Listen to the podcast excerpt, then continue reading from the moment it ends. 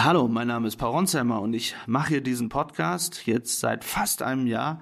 Und wenn der euch gefällt, dann könnt ihr mir sehr helfen, wenn ihr beim Deutschen Podcastpreis abstimmt. Ich bin da nominiert bei den Newcomern.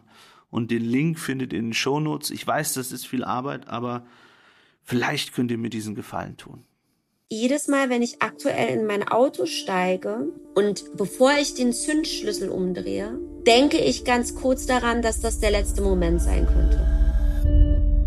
Hallo, mein Name ist Paul Ronsheimer, ich bin Journalist und Kriegsreporter und berichte weiterhin aus Israel. Ich freue mich, dass heute Mirna Funk bei mir im Podcast zu Gast ist.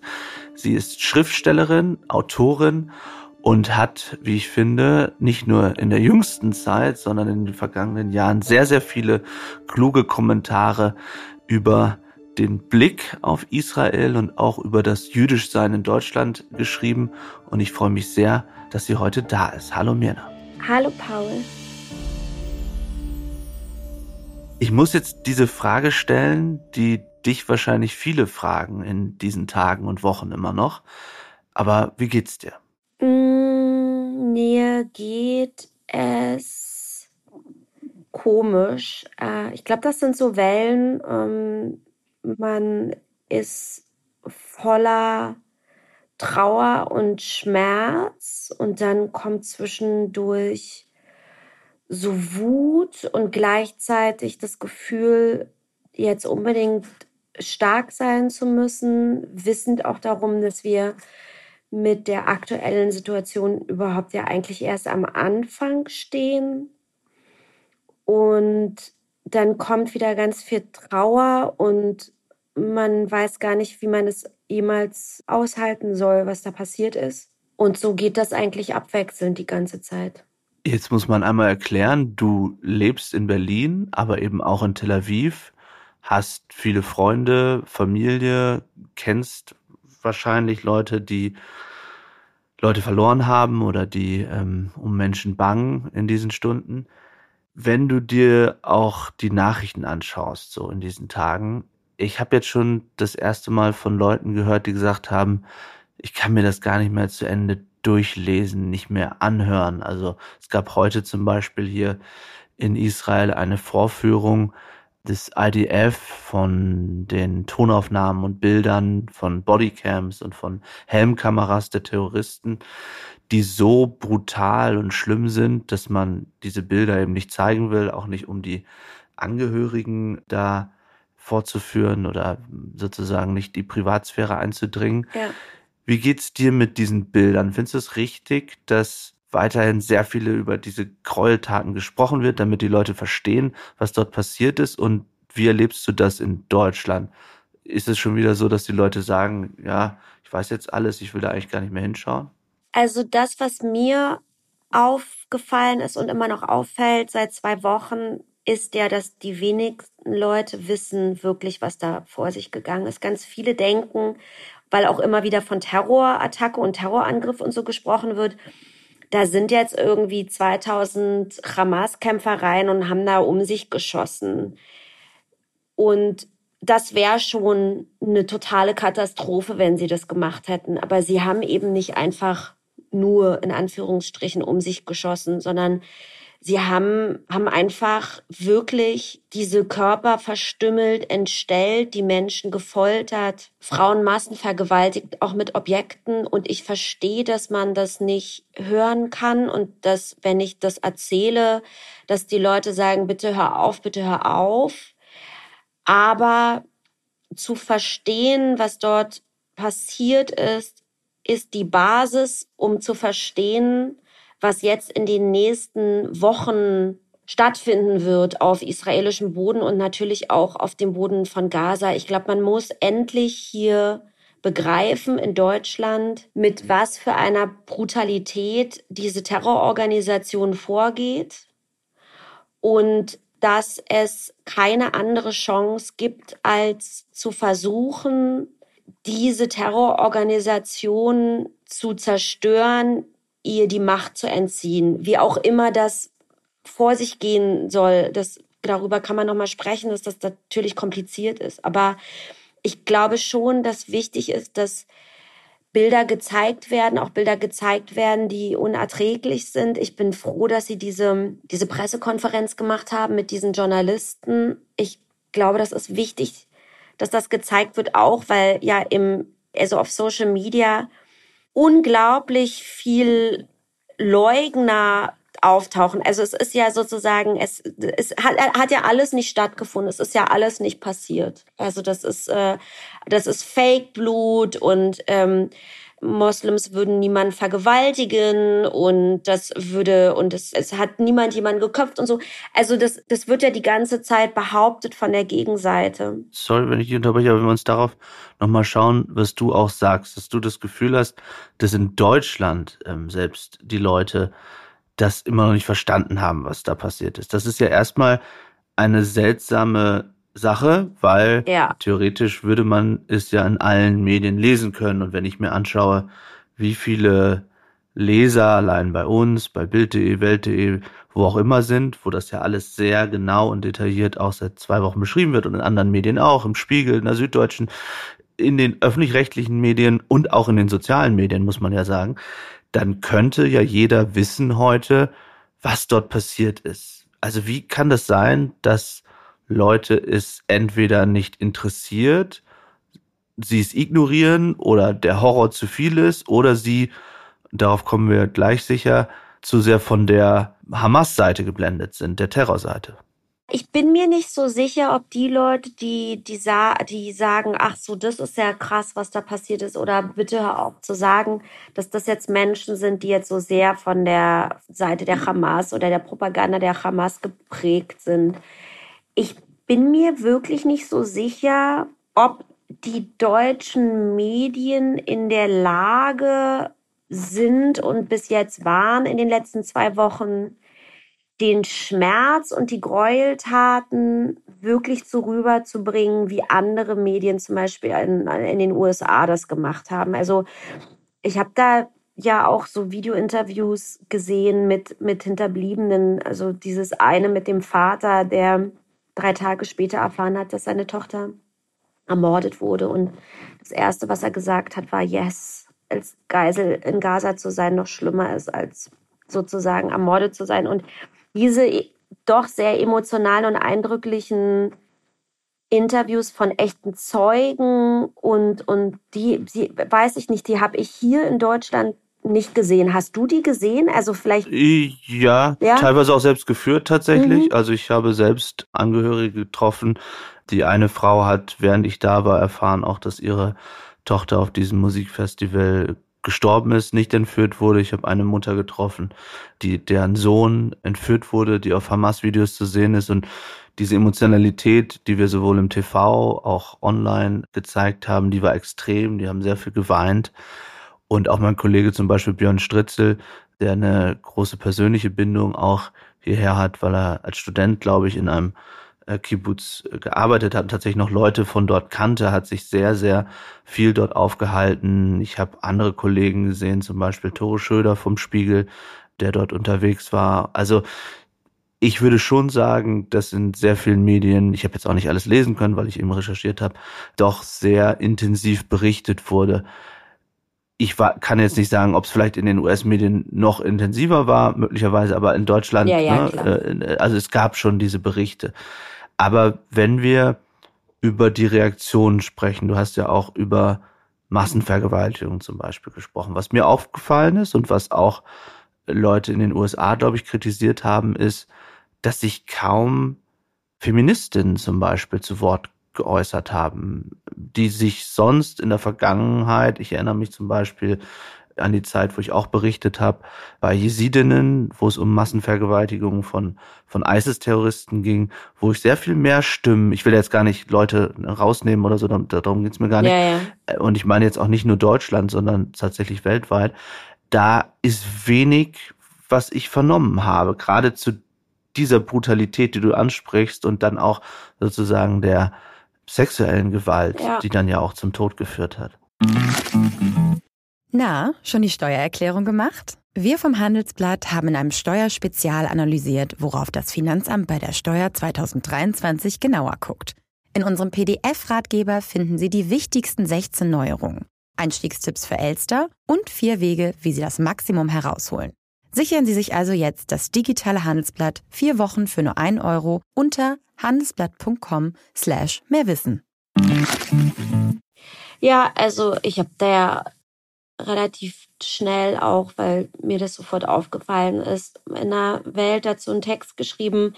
Ich denke, Barry Weiss zum Beispiel hat das auch gerade in einem, in einem Interview gesagt und weil ihr das auch aufgefallen ist, also diese jüdische, äh, jüdische amerikanische Journalistin, die man eigentlich auch kennt, die hat lange, glaube ich, für den New Yorker gearbeitet.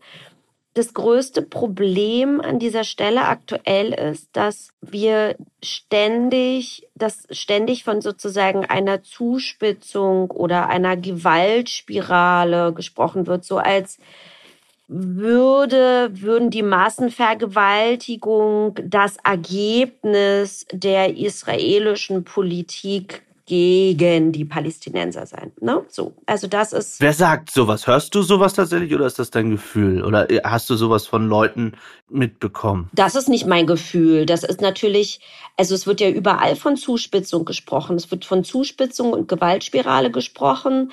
Und es wird immer wieder gesagt, ja, man muss ja die jahrelange Unterdrückung der Palästinenser und dass die jetzt so reagieren und äh, dass die dann irgendwann so so böse sind, dass sie nicht anders können, als äh, eine Frau zu vergewaltigen und so weiter. Ne? Also das hört man schon. aber äh, sorry, wenn ich äh, nochmal unterbreche, aber ist es so, dass dass du persönlich, also bist in Berlin unterwegs, triffst Freunde oder Unbekannte und sprichst mit ihnen ähm, über das Thema. Sie sprechen dich an, weil sie deine Artikel gelesen haben oder dich wahrgenommen haben in der Debatte. Hat dir das jemand schon mal so ins Gesicht gesagt? Also ich treffe überhaupt niemanden. Ich verlasse nämlich seit zwei Wochen eigentlich so gut wie gar nicht meine Ach so, Wohnung. Okay. Ja, und die einzigen Personen, mit denen ich persönlich in Kontakt trete, sind äh, Juden und Jüdinnen hier in Deutschland. Also meine jüdischen Freunde, auch meine nicht jüdischen Freunde, von denen ich aber weiß, dass die mir jetzt nicht ein auf From the River to the Sea machen würden.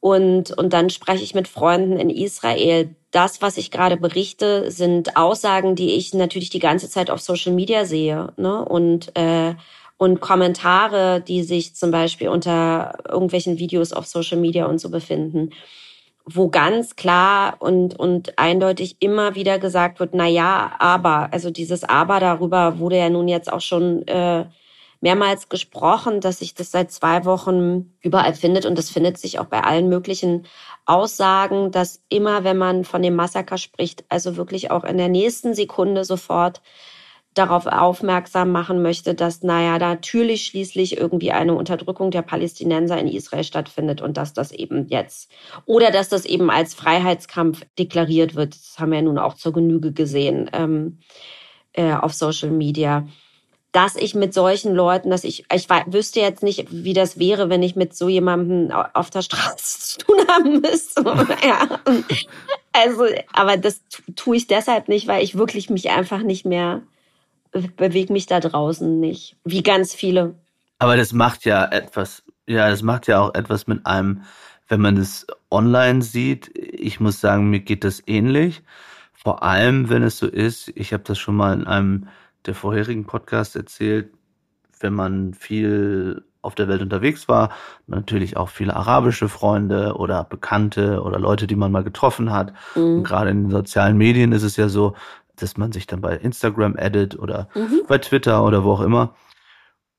Und plötzlich so sieht, Moment mal, was liken die denn da alles? Also nicht nur Verschwörungssachen, sondern auch, also ganz am Anfang, jetzt mal vom 7. Oktober angefangen, bei bestimmten Accounts dann Bilder Resistance und äh, Jubelrufe, dass die da durchgebrochen sind durch, ja. durch den Zaun. Und was nicht in meinen Kopf reingehen will und mich beschäftigt es auch immer weiter ist, dass das ganz, ganz schlaue, aufgeklärte, moderne, teilweise reiche, also ich weiß nicht, was auch immer, also Leute, die, mit denen wir, weiß ich nicht, äh, vor vielen Jahren vielleicht entspannt in einer in einer Berliner Bar mm. sitzen könnten und lachen könnten mhm. und, und, und alles wäre toll. Und dann sieht man, was sie da liken und man denkt, wie ist es möglich, dass sie in diese Welt tauchen und ich erwische mich bei dem Gedanken, dass ich sage, ich könnte es sogar noch irgendwie verstehen, wenn das jetzt gerade ein Anführungszeichen normaler Krieg im Israel wäre. Ja, also nehmen wir an, wir gehen mal ein paar Jahre zurück und aus welchen Gründen auch immer hätte es Luftangriffe gegeben. Ne? Natürlich, aus welchen Gründen auch immer, weil vorher die Raketen aus Gaza kamen. Aber äh, ich, ich wollte damit sagen, wenn es diesen, diese 1400 Toten auf der israelischen Seite nicht gegeben hätte, diese Verstümmelung, diese, diese Vergewaltigung, diese B Babys, also all das, ja, ja, wie man danach immer noch so sein kann, das geht mir irgendwie nicht in den, wie man das ausblenden kann mhm. bei so vielen schlauen Menschen. Das geht nicht in meinen Kopf, schon gar nicht geht's in meinen Kopf, wenn es jetzt Leute sind, die von der arabischen Propaganda nicht betroffen sind, aber eigentlich bei allen nicht. Mein Eindruck ist, dass die Hamas in den letzten zehn Jahren wirklich geschafft hat, ein Bild von sich und ihren Anhängern zu zeichnen, das enorm gut in die aktuellen sozusagen gesellschaftlichen Trends passt. Und da werden ja diese ganzen Buzzwords, ne, wie also Apartheid, Colonizer, Genozid, Ethnic, Ethnic Cleansing, das sind ja sozusagen die, die die ganze Zeit da durch die Gegend äh, geworfen werden und auf, auf Israel projiziert, die passen wahnsinnig, wahnsinnig gut in diese ganzen aktuellen ja, Gerechtigkeitsbewegungen und antirassistischen Bewegungen. Und das war einfach ein extrem, ich weiß gar nicht, ob ihnen das bewusst war, also ob sie das mit Absicht so gemacht haben oder so, das kann ich alles wirklich gar nicht beurteilen. Ob sie plötzlich gemerkt haben, hier können wir auf dieser Welle surfen oder so, ja. Aber Fakt ist, sie haben sich sozusagen zur, zum urunterdrückten Volk dieser Welt stilisiert, das sozusagen das letzte, also als wäre es das letzte große unterdrückte Volk und die und Israel wäre der letzte große Unterdrücker. Und wenn das gelöst wird, dann ist Weltfrieden. So, so ein bisschen ist es ja. Und deswegen glaubst du, sind solche Leute wie, wie, wie Greta, Greta genau. und so weiter. Wie, wie ist das, was ja viele beschäftigt hat jetzt in, in den Tagen, muss man kurz erklären. Also Greta mit Pro-Palestine-Tweets äh, und Bildern und sie ist ja auch in der Vergangenheit schon mal aufgefallen. Dann gab es im Hintergrund diese Krake, die dann als antisemitisches Zeichen dabei bewertet wurde. Aber insgesamt muss man ja sagen, dass sie sich nicht groß, zumindest habe ich es nicht wahrgenommen, zu den 1400 toten massakrierten Juden geäußert hat gar oder gar nicht geäußert hat. Stattdessen sich mit der sogenannten Pro-Palestine-Bewegung da gezeigt hat. Wie ist das möglich? So eine, wo man ja auch sagen würde, eine junge Frau in ihrem Alter wahnsinnig viel gereist, liest wahrscheinlich sehr, sehr viel auf den vielen äh, Bahnfahrten und also ich meine, hat sie ja Zeit. Also wie, wie, wie ist das möglich, dass hätte sie, also meinst du, das kommt von ihren Eltern oder von der Bewegung? Wie ist dieses, du sprichst die linken Bewegungen an, wie kann das sein? Also wir müssen ja schon, wenn wir jetzt in die Geschichte gehen, dann gab es ja auch vor allem auch in Deutschland schon linke Bewegungen, die sich der, der palästinensischen Sache angeschlossen haben und sowas. Also das ist jetzt nicht was so völlig, völlig Neues. Aber hätt, glaubst du, dass die Bewegung auch schon, also diese Bewegung, wenn wir jetzt weiter zurückgehen, hätten die auch bei so etwas so reagiert? Ja. Also trotz 1400 Massakrierten? Ich glaube, da gibt es keinen Unterschied. Ich meine, die haben ja schließlich in Entebbe jüdische Gefangene selektiert. Ne? Also das ist, äh, ja, das, das war, das, das hätten, darauf hätten die genauso reagiert. Also ich glaube, es ist nochmal, es ist total wichtig zu verstehen, dass hier so ein, ein Bild aufgemacht wird eben von, von einem unterdrückten Volk und dem Unterdrücker, ja. Und dieses unterdrückte Volk, also quasi, und ich glaube auch wirklich, die sind sozusagen stilisiert äh, zum sozusagen wie so letzten unterdrückten Volk auf dieser Welt. Und wenn das geschafft ist und man diesen Unterdrücker Israel äh, in die Knie zwängt, dann hat sozusagen die Gerechtigkeit gesiegt. Ja, so. Das ist das Narrativ und das ist natürlich ein Phantasma. Ja, und das äh, entspricht ja auch überhaupt nicht, also weder entspricht das der Realität, noch entspricht das der politischen Situation, noch entspricht das den Fakten, noch, ne, sondern das ist einfach eine, ein, eine, eine Idee und eine Vision und ein Narrativ, das unglaublich viele schafft, in diese Bewegung zu holen. Und ein Großteil dieser Leute, die da jetzt wild rumschreien, from the river to the sea oder Free Palestine und so, die überhaupt gar keinen arabischen oder palästinensischen Background haben, deren größtes Problem ist, dass sie wirklich keine Ahnung haben davon. Also die haben einfach keine Ahnung vom Nahen Osten. Die wissen einfach überhaupt mhm. gar nicht, wie dort auch keine Ahnung von der Geschichte. Die verstehen nicht, dass die Araber eigentlich ursprünglich aus der arabischen Peninsula kommen und sich und eigentlich den nordafrikanischen Raum eingenommen haben. Also diejenigen sind, die man als Kolonialmacht an der Stelle eigentlich bezeichnen könnte.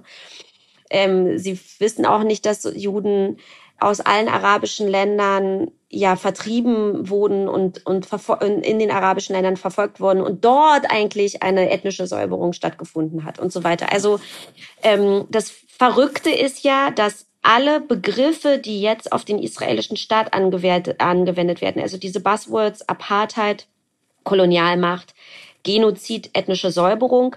Das sind alles vier Begriffe, die eigentlich im arabischen Raum stattgefunden haben in Bezug auf Juden.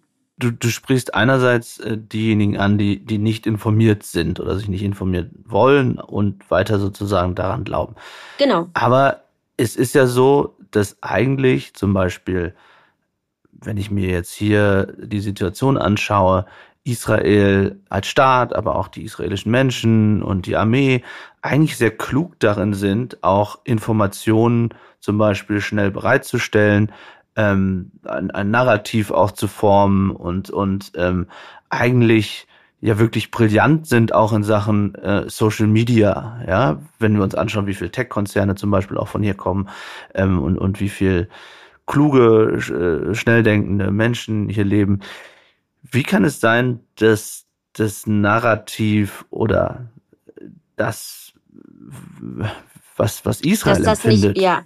genau, dass es also, nicht bei denen zumindest ankommt, die schlau sind, die nachdenklich sind, was erlebe ich selbst in Berlin, ja, also bei Leuten, wo du denkst, wie kann das sein, dass euch das nicht zumindest mal nachdenklich stimmt? Also ich glaube, es gibt zwei Probleme an der Stelle. Das erste Problem ist, dass wir als Juden ähm, und auch in Israel leider in den letzten zehn Jahren nicht diese Behauptungen wirklich aggressiv genug widerlegt haben. Und das hätten wir tun müssen. Also äh, wir haben das irgendwie. Was meinst du mit aggressiv? Aggressiv meine ich wirklich ganz klar zu sagen, nein, hier findet keine Apartheid statt, nein, wir sind keine. Wir haben, glaube ich, zu sehr auf die auf darauf vertraut, dass Menschen schon irgendwie googeln werden und herausfinden, dass äh, selbstverständlich kein Genozid in Gaza stattfindet, weil die Bevölkerung sich in 20 Jahren verdoppelt hat. so. Ja, also ich glaube, wir haben irgendwie gedacht, naja, okay, aber was ihr redet, ist ja totaler Quatsch. Naja, das werden die schon rauskriegen, dass, dass das Blödsinn ist. Und das war ein Fehler. Und ich glaube, das liegt aber auch ein bisschen in der in der quasi jüdischen Kultur auch zu anzuerkennen, dass also in dieser jüdischen Debattenkultur, ja, ah ja, dann hat jemand mal was anderes, sieht es anders, dann diskutiert man das aus und so, ja. Und das, und man hat irgendwie so dieses fast schon unsere Stärke benutzt und und äh, und das das muss ich wirklich sagen, das war das hätten hätten wir viel früher viel klarer widerlegen müssen. Das zweite ist, dass es nur 15 Millionen Juden gibt auf dieser Welt, ja, 15 Millionen Juden und zum Beispiel 200 Millionen Araber ja, und zwei Milliarden Muslime, ohne dass ich jetzt sagen möchte an der Stelle, alle Muslime denken, Juden muss man töten oder so, ja? ja? Oder alle Araber denken, Juden muss man töten oder sowas. Aber wir sehen natürlich schon, dass in diesen arabischen Communities, und die sind überhaupt, das müssen gar keine Palästinenser sein, sondern das können auch äh, Türken sein oder was auch immer. Ähm, also die sind ja gar keine Araber, aber du weißt, was ich meine, ja. Also dass in diesen Communities diese, diese Behauptungen absolut Standard sind und als Wahrheiten verkauft werden und die haben riesige Follower auf, auf Instagram, auf TikTok. Dem kann man sozusagen gar nichts entgegenwerfen. Dann kommen dazu noch sozusagen die linken Wokies, die das ja auch, die das sozusagen aus dem Akademischen die ganze Zeit erzählen. Und dann denkt man ja, okay, die sind ja Akademiker und Historiker, die werden das schon alles nachgeprüft haben und so. Aber nein, auch die erzählen das. Und da ist ein unglaublich großes, breites Spektrum an Menschen daran beteiligt, diese Unwahrheiten als Wahrheiten in der ganzen Welt zu verbreiten ich glaube, wir sind kaum in der Lage, gerade das in irgendeiner Form aufzuhalten, weil die, weil die Kapazität fehlt. Eine dritte Sache noch. Ich glaube natürlich, dass das antisemitische Moment, also Juden, Juden verantwortlich zu machen für das Schlimme in dieser Welt, so tief global verankert ist, weil es schon so lange existiert, und da kann man auch in die Geschichte zurückgehen, ob Juden für den äh, für die Pest verantwortlich gemacht wurden und so weiter. Das gibt es ja und es stimmte nie, ja. Aber äh, es wurde eben trotzdem gemacht und es hat funktioniert und es hat eine hat für, für Massenhysterie und Massenpanik sozusagen gesorgt und für einen Massenhass auf Juden. Immer und immer wieder in der Geschichte. Und das passiert jetzt eben wieder. Wenn du dir die Reaktionen auf den deutschen Straßen anschaust und auch die Bilder oder die Berichterstattung darüber, hat man ja manchmal das Gefühl, wir Deutsche, und ich sage jetzt auch ganz selbstkritisch, wir Medienmacher, schauen dann natürlich immer sehr auf die Extreme, ja, also in dem Moment, wo, weiß ich nicht, israelische Flaggen verbrannt werden oder wo Leute tot den Juden äh, rufen, dann ist es natürlich eine große Berichterstattung und diese Bilder waren ja auch wirklich beängstigend teilweise, die man dort gesehen hat und die Dinge, die in Berlin passiert sind. Aber ist es oder bedeutet es, das frage ich mich manchmal, du hast ja gerade äh, viel über den linken Antisemitismus gesprochen, den es auch auf der rechten, also bei den Rechtsradikalen natürlich massiv gibt. Blenden wir so in der Konzentration auf das, was eben teilweise bei denjenigen passiert, die zu uns gekommen sind, 2015 oder auch schon früher, blenden wir dadurch das aus, wo der Antisemitismus auch ziemlich groß ist oder jetzt mal ganz platt gefragt, wo siehst du momentan das größere Problem oder die größere Gefahr für Juden? Ist das alles gleich? Also äh, linker Antisemitismus, rechter Antisemitismus, muslimischer Antisemitismus, kann man sagen, überall gibt es Probleme oder würdest du eine Gruppe herausnehmen momentan, wo du dir am meisten Sorgen machst? Also ich finde eigentlich am gefährlichsten die Anikas in Yoga-Pants, die wild irgendwie Hamas-Propaganda sharen, weil sie eben die ganze Zeit irgendwie sich mit dieser in Anführungsstrichen unterdrückten Gruppe identifizieren. Die finde ich deshalb gefährlich, weil sie, weil sie vor allem sozusagen in so tiefe, normale Gesellschaftsschichten vordringen. Und für mich ist so eine Annika in Yoga Pants auch nicht die Woke mit, mit 20 Pronomen, ne? sondern das ist wirklich Annika in Yoga Pants ist der Otto Normalbürger hier in Deutschland. Und die bereitet mir Sorge, weil das sozusagen so ein, so ein Antisemitismus ist, der ja schon, der ist ja, also der ist nicht bei allen Deutschen da, aber schon gar nicht und ganz viele Deutsche haben den auch, haben den überhaupt nicht internalisiert, aber es gibt eben auch noch eine große Gruppe, die nur, wo der nur sozusagen so angetriggert werden muss. Die machen mir Sorge, weil die sich halt überall befinden. Ne? Also die, das ist meine, das ist meine Arzthelferin, das ist mein Bäcker. ja, also so, das sind sozusagen, die sind so überall, wo ich mich bewege, um mein normales Leben irgendwie zu, um meinen Alltag zu bestreiten. Du meinst, die anderen sind dann im Zweifel nur in der Sonnenallee? Und die anderen, ja, die anderen, die sind, nee, die machen mir auch totale Angst. Die machen mir anders Angst, weil ich weiß, dass wenn die radikalisiert sind, dann bringen die mich um. Annika bringt mich nicht um, aber die labert mich halt voll, wenn ich mir ein Brot kaufen will und quatscht all ihre anderen Freundinnen auch noch voll damit. Aber ähm, der Dude aus der, aus der Sonnenallee, der setzt sich, wenn er meine Adresse rausgefunden hat, vor meiner Haustür und wartet darauf, dass meine, dass, dass ich das Haus verlasse.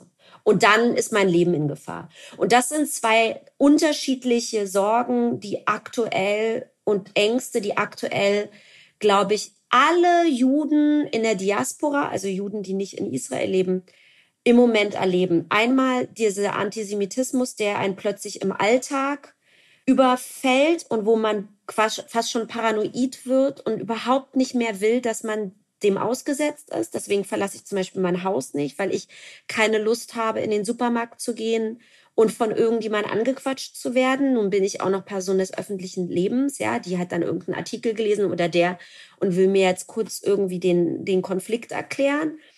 Ganz ehrlich, jedes Mal, wenn ich aktuell in mein Auto steige und bevor ich den Zündschlüssel umdrehe, denke ich ganz kurz daran, dass das der letzte Moment sein könnte, in dem ich lebe. Weil eine Autobombe drin ist, oder? Genau, genau. Oh Gott also ich, ich kenne keinen Juden zum Beispiel in Berlin mehr, der jetzt noch unter seinem normalen Namen ein Uber bestellt, bei Volt bestellt, bei Lieferando, bei Amazon. Wir haben alle unsere Namen geändert. Und Juden in der ganzen Welt, ich habe ja mit ganz vielen Kontakt, die auch in der Diaspora leben, ob die in England leben, ob die in LA leben, ob die in New York leben, ob die in Paris leben, die verlassen seit zwei Wochen ihre Wohnung nicht. Die haben Angst. Ich habe eine Freundin, die geht, die studiert Kunst in London, die hat Angst, in ihre Seminare zu gehen und, und, und, um, und sich diesen, diese Sachen anzuhören. Und die hat Angst, ihr Instagram aufzumachen, weil die Freunde, die sie eigentlich hat, die ganze Zeit From the River to the Sea Posts auf Instagram machen und damit einfach den Genozid an den Juden fordern. Und das ist schon eine unglaublich bedrohliche Situation und einfach ein Gefühl von absolut fehlender Sicherheit in der ganzen Welt. Und gleichzeitig hat die schlimmste, das schlimmste Massaker und die schlimmste Attacke an Juden nach dem Holocaust im gelobten Land stattgefunden. Dort, wo wir eigentlich geglaubt haben, dass das der sichere Hafen ist, auch wenn wir wussten, okay, da fliegen Raketen. Ja, okay, da hm, kommt mal einer mit einer, mit einer Uzi und ballert in der Dissinghoff rum. Aber das hat eine andere Dimension. Ich bin nicht mehr, ich bin ja in meinem eigenen Zuhause nicht mehr sicher. Das heißt, ist es auch keine Lösung zu sagen, also im Sinne der Sicherheit, ich packe meine Koffer, verlasse Berlin und ziehe hierher, weil hier es ja auch gezeigt hat, wie unsicher das Leben ist. Oder denkst du manchmal trotzdem, jetzt ist der Zeitpunkt gekommen oder denken deine Freunde das, zu sagen, wir müssen Europa jetzt verlassen. Das höre ich von einigen, die sagen, jetzt äh, das war's und ich ziehe jetzt nach Tel Aviv komplett. Also ich muss schon sagen, dass ich mir aktuell wünschen würde, in Tel Aviv zu sein und nicht hier, weil ich könnte wenigstens irgendwie Kaffee trinken gehen, ohne Sorge zu haben.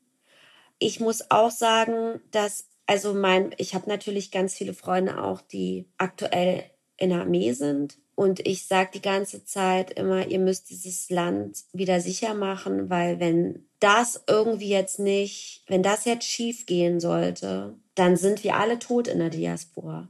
Dann drehen die alle komplett ab. Also, weil dann ist sozusagen, dann hat man den Juden besiegt an diesem Ort und dann muss man ihn jetzt ja nur noch im Rest der Welt besiegen. Und äh, weil natürlich die Bewegung, mit der wir es hier gerade zu tun haben, ist ja im Kern antisemitisch. Und wenn man sich die Demonstration anschaut und die Plakate anschaut, dann geht's ja, also wenn man schreit, from Berlin to Gaza, Yalla Intifada, dann bedeutet das, und Intifada heißt Juden töten, dann heißt das, dass auch Juden in Berlin getötet werden. Du sprichst das an, was jetzt die nächsten Wochen und Monate, wer weiß, vielleicht noch länger, Israel und die, die ganze Welt äh, beschäftigen wird. Ich war heute beim Energieminister Israel Katz, der Außenminister wird im nächsten Jahr, der viele seiner Vorfahren im Holocaust verloren hat, also die ermordet wurden, der bis zuletzt keine deutschen Autos hier fahren wollte, auch noch nie in Deutschland war. Aber, und das hat mich heute erstaunt und wiederum das erste Mal positiv gestimmt, der gesagt hat, dass er den Besuch von Olaf Scholz, dem Kanzler, unserem Bundeskanzler, hier in Israel so gut fand und ihn auch getroffen hat im Kabinett und dass er die Solidarität Deutschlands so sehr zu schätzen weiß, dass er jetzt das erste Mal nach Deutschland auch kommen will und gesagt hat, dass er gemerkt hat, äh, wie sehr Deutschland Israel beisteht. Und ich war tatsächlich ein bisschen verwundert, weil ich äh, von vielen hier auch gehört habe, dass sie mehr beschäftigt, was auf den Straßen los ist, was rechte Antisemiten sagen, linke Antisemiten und wie sehr das hier, also in meiner Bubble oder in der, die ich hier erlebe, diskutiert wird. Glaubst du, das ist jetzt so eine politische Sache, dass er sagt, na gut, die Deutschen müssen uns unterstützen, jetzt sage ich mal was Positives, oder gibt es auch irgendetwas Positives zumindest von unserer Regierung in dieser schweren Zeit, wo du denkst, da hat jetzt ja mal jemand was richtig gemacht oder zumindest richtig gesagt? Also ich finde schon, dass die, die die deutsche Politik, die deutsche Regierung. Ich habe auch die Rede von Habeck gehört, die ich sehr eindrücklich und auch emotional berührend fand und äh, dass natürlich dort eine ganz klare Haltung gezeigt wird, die ich auch wichtig finde. Und ich glaube aber, dass wir natürlich leider politische Ebene von Gesellschaft auch trennen müssen. Und nun ist es auch nicht so, dass innerhalb der Gesellschaft die Regierung jetzt so unglaublich gefeiert wird mit ihren Entscheidungen in den letzten Monaten und dem letzten anderthalb Jahren vielleicht auch. Also ich glaube, man muss vorsichtig sein, dass zu sagen, ah ja, Deutschland steht hinter Israel. Was ist jetzt Deutschland? Ne? Also, also so ein bisschen wie, wo beginnt die Hamas und wo hört sie auf? Müssen wir uns auch fragen, wo beginnt Deutschland und wo hört Deutschland auf, wenn man sagt, Deutschland zeigt Solidarität mit Israel? Ja, also und das Zweite ist auch, was wichtig ist, dass wir haben es natürlich, also Israel und die Diaspora sind zwei verschiedene Erfahrungsräume, möchte ich das mal nennen. Ich glaube, das ist das erste Mal, dass Israelis plötzlich begreifen, was eigentlich in der Diaspora los ist und auch irgendwie überrascht sind, während die Diaspora ihnen eigentlich das seit zehn Jahren erzählt hat. Das führt glücklicherweise zu einer großen, zu einem großen plötzlichen Zusammenhalt zwischen Israel und Diaspora, aber trotzdem ist das Leben in Israel ein anderes als in der Diaspora. Es gibt andere Probleme, es gibt andere Diskussionen, es gibt andere Gespräche, es gibt andere Narrative, weil in Israel nun mal Juden die gesellschaftliche Mehrheit sind, während in der Diaspora Juden als gesellschaftliche Minderheit stattfinden und leben. Und deswegen muss man immer gucken, wer spricht wie. Spricht Israel über Deutschland als Israel oder sprechen deutsche Juden über Deutschland? Das sind zwei verschiedene Dinge und das müssen auch, muss auch als sozusagen getrennt voneinander betrachtet werden. Wenn man das getrennt voneinander betrachtet und wir uns die Diskussionen anschauen, die es vielleicht nicht gegeben hat, ähm, nämlich viele Stimmen aus der Gesellschaft, ähm, aus dem Schauspiel, aus der Musik. Ich habe mich beim Nachdenken dabei ertappt, mich zu fragen, ja, um Gottes Willen, ist es nicht vielleicht sogar ganz gut, dass sich der eine oder andere nicht geäußert hat? Ja. Also will ich jetzt wirklich von jedem worüber man sich ja damals auch ein bisschen äh, fast lustig gemacht hat, also nicht lustig gemacht hat, dafür ist es zu ernst, aber das nach allen Terrorattacken, ich erinnere mich auch aus Frankreich zum Beispiel vom Bataclan und davor bei Charlie Hebdo berichtet und dann haben alle ihr Profilbild geändert, äh, Je suis Charlie oder mhm. und, und bei anderen Terrorattacken und, und grauenhaften Ereignissen war es ähnlich, wo man schon immer so dachte, ja, gut, was bringt das jetzt am Ende?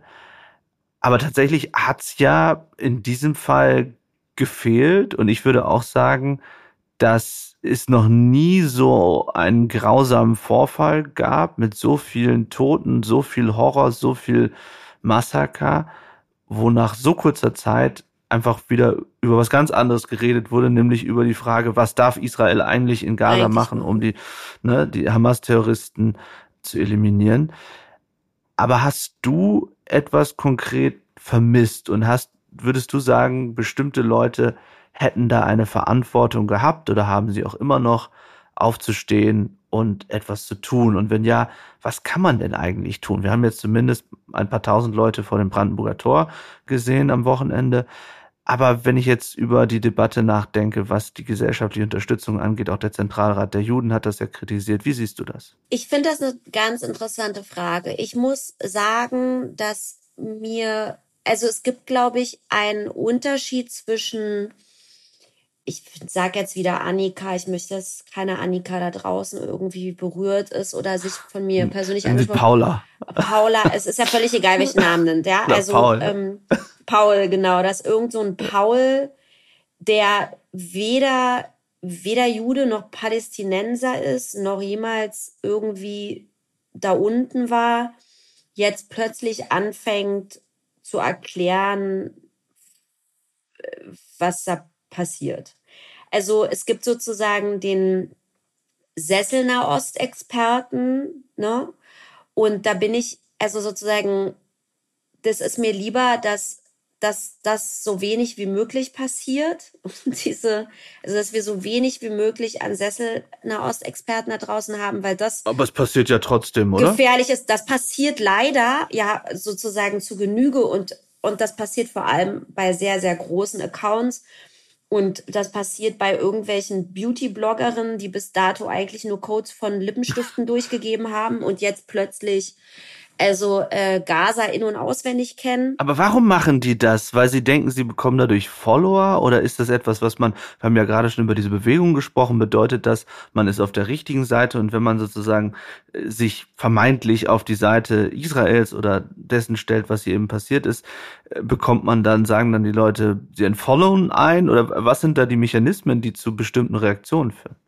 Also ich glaube, diejenigen, die sich so ganz stark gegen Israel positionieren, sind leben wirklich und auch also und und aber vorher sozusagen Lippenstiftcodes durchgegeben haben und auch sonst jetzt keine Journalisten sind oder irgendwie ne so. Ich glaube da die leben wirklich ernsthaft einfach internalisierten Antisemitismus aus einfach ihren Antisemitismus aus ohne dass sie es merken. Gleichzeitig erleben sie ja natürlich auch ich glaube, sie erleben Backlash. Also es ist jetzt, ich glaube nicht, dass das so, dass, dass das jetzt nur unbeantwortet bleibt. Also, ne, so, dass die, ich glaube, da gibt es schon auch Kritik, aber sie erleben eben auch ganz viel Zuspruch. Und, äh, und dieser, dieser Zuspruch, der führt dann eben. Liegt das wieder an der reinen Masse? Weil wir haben ja gerade schon darüber gesprochen, dass es eben viel, viel weniger Juden gibt als äh, zum Beispiel Muslime. Ja, ich glaube wirklich, dass das an der reinen Masse liegt alles, was wir uns, glaube ich, gewünscht hatten, war, dass Leute, die normalerweise sich sehr stark sofort äußern bei jedem, bei jedem Ereignis, einfach nur gesagt hätten, oh mein Gott, was für ein schlimmes Massaker. Punkt. Wie kann man diesen Menschen. Hast du versucht, Leute zu motivieren selbst? Also du kennst ja sicherlich auch viele dieser Prominenten gerade in Berlin. So da versucht mal jemand, wir wollen jetzt gar nicht über Namen reden, darum geht's ja nicht, aber zu sagen, Mensch, warum sagst du nichts oder warum machst du nichts? Was? Nee, also ich bin nicht jemand, also weder weder gehe ich in Diskussionen ein mit Leuten, die mir in die DMs sliden und sagen, du verfickte Bitch, Free Palestine, noch schreibe ich jemandem Großen, den ich kenne und sage, sag mal, willst du nicht mal eine Kachel machen und sagen, blödes Massaker? Das ist nicht mein, also ich muss auch sagen, diese Energie habe ich die letzten zwei Wochen gar nicht gehabt. Ich habe versucht, in das zu tun, was mir richtig erschien, nämlich vor allem sozusagen auf dieses Massaker hinzuweisen, zu erklären, was eigentlich passiert ist.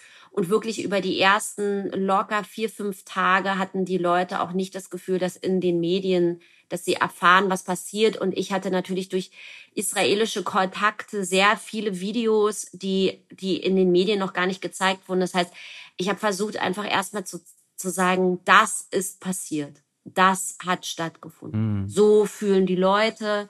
Und dann hat sich das verschoben in, nein, es gibt keine Apartheid, nein, es findet kein Genozid statt. Also diese sozusagen diese Buzzwords zu, diese Aufklärung zu machen und gleichzeitig immer wieder auch zu sagen, Hamas ist eine Terrororganisation, denen sind die Palästinenser total egal. Die verdienen Geld mit toten Palästinensern. Nur so verdienen die Geld. Du sprichst es an, die, genau das. Hamas ist eine Terrororganisation.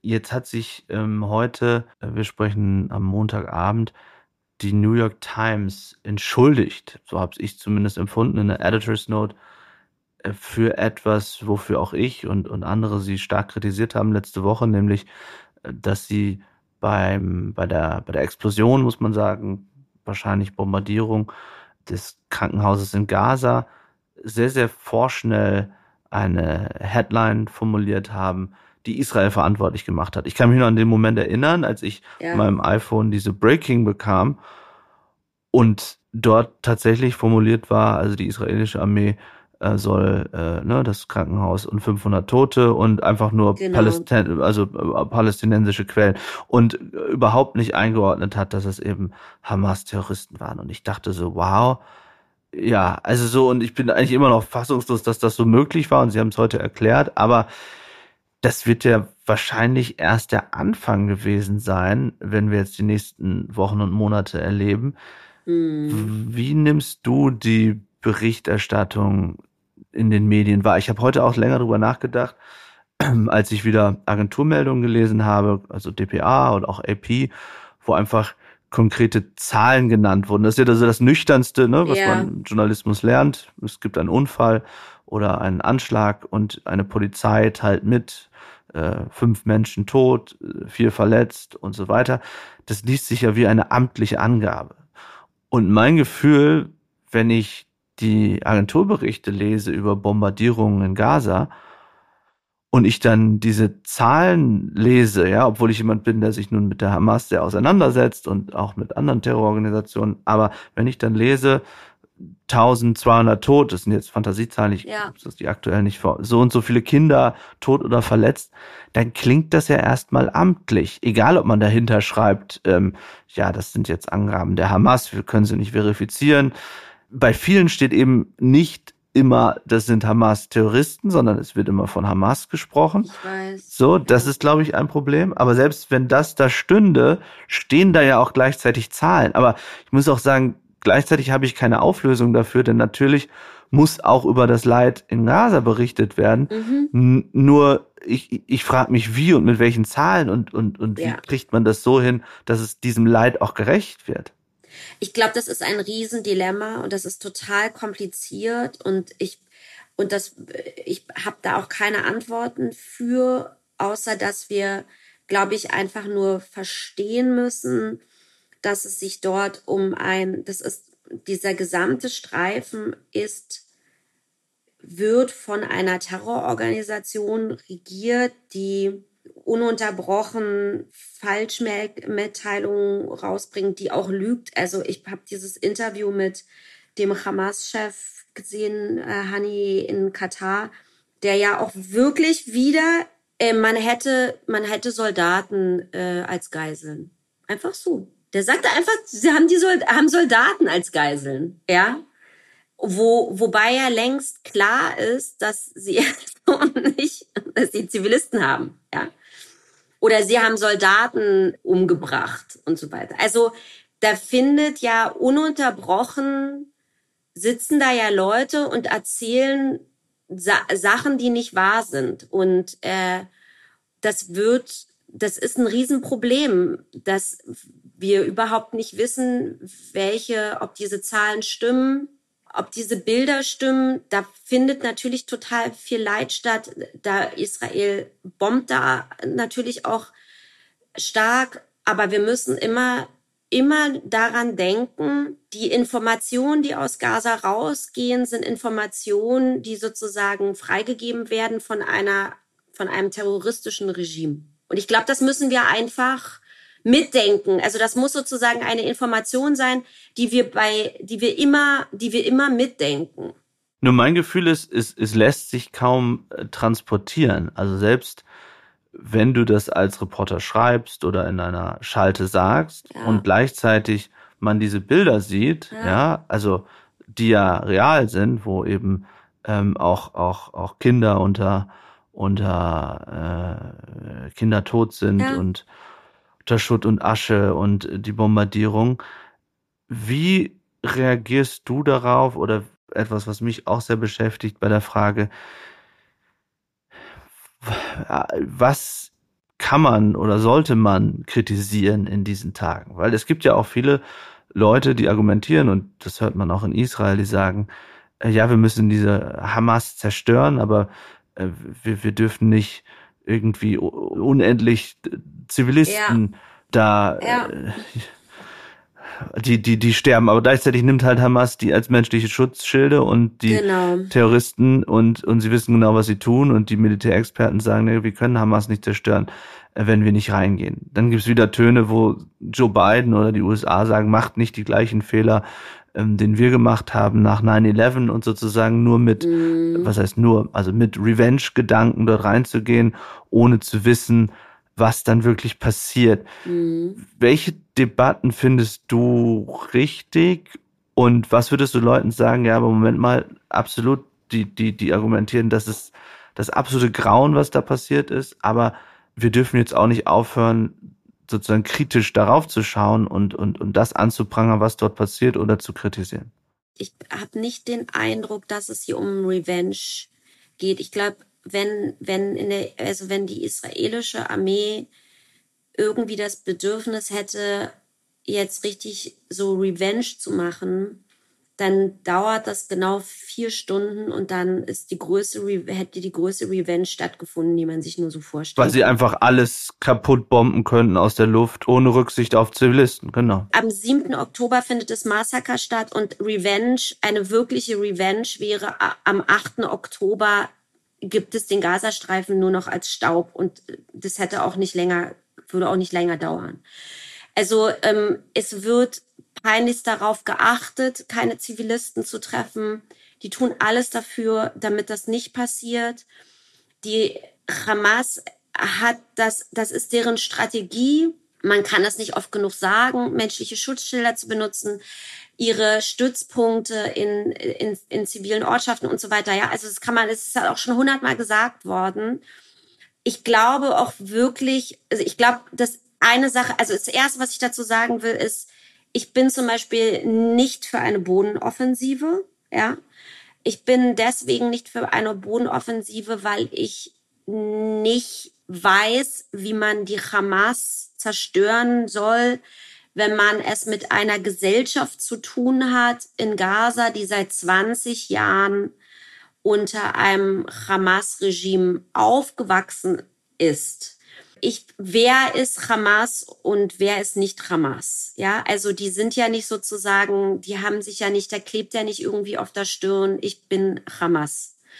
Und das ist so mal das erste Problem, wenn man sagt, man, man man zerstört da jetzt die Hamas. Ich glaube auch, dass das. Also muss man vielleicht kurz erklären, also der, ne, was der Verteidigungsminister gesagt hat, ist, das erste sind ähm, Luftangriffe, dann würde es eine Art Bodenoffensive geben, wo äh, man Hamas eliminieren wolle, eben so viele äh, Hamas-Terroristen äh, töten wie möglich. Mhm. Und drittens dann eine neue, wie auch immer geartete Struktur zu schaffen. Und das ist, wo worüber du, glaube ich, redest, die Frage, was käme dann und gibt es überhaupt etwas anderes als Hamas-Terror dort und gäbe mhm. es eine Möglichkeit, etwas anderes dort sozusagen in Anführungszeichen zu installieren, weil nichts anderes wäre es ja, weil man muss ja auch ehrlich sein, dass warum auch immer, aufgrund von Propaganda oder auch von reeller äh, Zuneigung zu den Terroristen, dass eben viele, viele Zivilisten äh, sie unterstützen. Ich will jetzt gar nicht auf Prozentzahl eingehen, weil ich glaube, nee. die sind ähm, sehr schwierig einzuschätzen. Aber man erlebt ja auch oder hat auch erlebt bei den sozusagen ja bei der bei der bei dem Ansturm, bei dem Terror, den die Terroristen dort verübt haben, dass dort eben viele Zivilisten mit rüber sind über die Grenze. Genau. Also davon gibt's ja auch genug Videos. Ne? Also da sind hunderte Zivilisten aus Gaza rüber und haben da stundenlang äh, nochmal eine Frau vergewaltigt und auch nochmal selber jemanden irgendwie umgelegt oder sich eine Geisel irgendwie aufs Motorrad geschnallt. Und dann kamen irgendwelche anderen Zivilisten an und haben versucht, den Geiseln runterzureißen, damit da jeder mal irgendwie in seinem eigenen Haus eine, eine jüdische Geisel hat. Also das ist schon wichtig zu verstehen. Und äh, ich ich bin aber auch keine, ich bin ja keine Militärexpertin. Ich glaube, Ideologie zu zerstören oder so, also, ne, so, also Entnazifizierung nicht so einfach. genau, aber es geht ja gar nicht sozusagen um, um, genau, aber es geht ja in dem Moment schon gar nicht mehr um die, um die Militärstrategie, sondern das wäre sozusagen der, der, das Ziel, das ist dann ja fast ein politisches. Dafür bräuchten wir wahrscheinlich nochmal eine, eine, mindestens eine Stunde, aber wie kann es da überhaupt dann weitergehen? Also wie, wie geht's weiter? Also was ist? Ich weiß nicht, wie es weitergeht. Ich glaube auch, dass viele überhaupt nicht wissen, wie es weitergeht. Ich glaube auch, dass im Israel, weder in der israelischen Regierung noch im israelischen Militär alle wissen, was übermorgen und überübermorgen ist und in drei Monaten. Also ich glaube, das gibt es auch viele Unstimmigkeiten, muss man sagen, ne, zwischen Benjamin Netanyahu und dem Militär und anderen. Genau, also das, ich habe eine Position dazu. Ich würde da einfach versuchen, diese Geiseln rauszuholen ähm, mit einem Prisoner Swap. Ich weiß nicht, ob das noch möglich ist, weil natürlich die Hamas weiß, dass diese Geiseln, diese jüdischen Geiseln, und es sind ja immerhin noch 200, die sie haben, sie ja auch schützen, ja. Und nehmen wir mal an, man kriegt die da raus. Ich würde, würde wirklich die sich ein bisschen sich selbst überlassen und die Verantwortung abgeben äh, an Ägypten. Auch wenn Ägypten die Verantwortung nicht übernehmen möchte. Aber, aber nur weil Ägypten die Verantwortung nicht übernehmen möchte, heißt das nicht, dass Israel sie übernehmen muss. Also auch Israel hat ein Recht darauf, zu sagen, auch wir übernehmen jetzt keine Verantwortung mehr und schließen alle Grenzzugänge. So, ja. Und dann müssen die mal gucken, was die da machen. Also ich, ich glaube, in der westlichen Welt, du wirst das vielleicht besser verstehen, weil du ja auch Kriegsreporter bist und einfach auch unterwegs und dort ja wahrscheinlich auch viel unterwegs warst und so. Aber ich glaube, in der westlichen Welt kann man sich kaum vorstellen, was das für eine unglaublich komplizierte Situation ist, vor der man da gerade steht.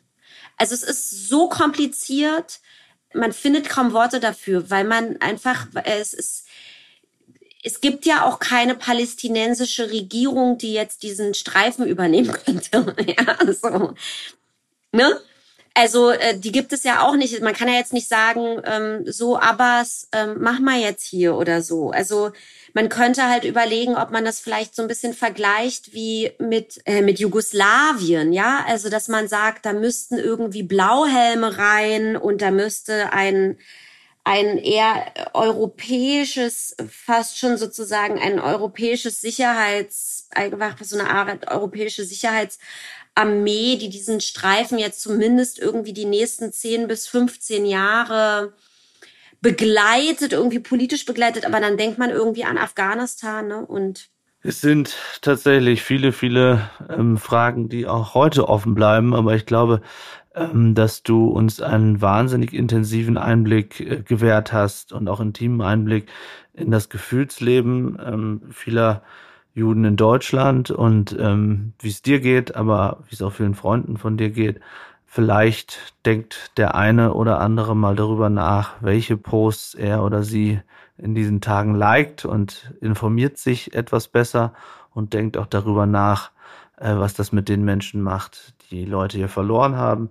Und die die Videos gesehen haben, die Hamas-Terroristen, wie sie hier reingegangen sind, wie sie Leute vergewaltigt haben, Babys ermordet, geköpft.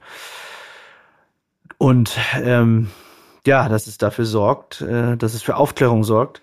Und ähm, ich bedanke mich ganz, ganz herzlich bei dir, dass du bei uns warst. Und ich wünsche dir, dass du in den nächsten Tagen, Wochen wieder ganz normal Kaffee trinken gehen kannst und dass du nach Tel Aviv kommen kannst und ja, dass irgendwie alles gut wird. du, hast du deine Yoga-Pants angezogen? Die nee, ich wollte kurz Paul Annika spielen. Peace of alles. Ja, Peace das ist wahrscheinlich Paul. dieses, dieses, dieses, dass alles gut wird, ist wahrscheinlich genau das, was, was einem, was, was einem äh, Jogginghosen Annika und äh, äh, Paul Jogging erzählen würde, wenn er oder sie äh, in einem Café in Berlin saß und sagen würde, ich will doch auch nur, dass alle Menschen friedlich zusammenleben. Ja. Nein, ich meinte damit Ich tatsächlich weiß. das Befinden auf deiner Seite und bei so vielen, mit denen ich auch rede, die ja einfach schwer gezeichnet sind Ja. von dem und völlig verständlich Ja. gezeichnet sind von dem, was da passiert ist. Vielen, vielen, vielen Dank, Mira. Ich danke dir, Paul. Danke fürs Zuhören. Es würde uns sehr freuen, wenn ihr den Podcast abonniert, eine Bewertung dalasst und natürlich die Glocke aktiviert, damit ihr jedes Mal benachrichtigt werdet, wenn es eine neue Folge gibt. Redaktion Philipp Pietow und Antonia Heyer. Aufnahmen aus aller Welt Vadim Moisenko und Georgos Mutafis. Produktion Serda Dennis.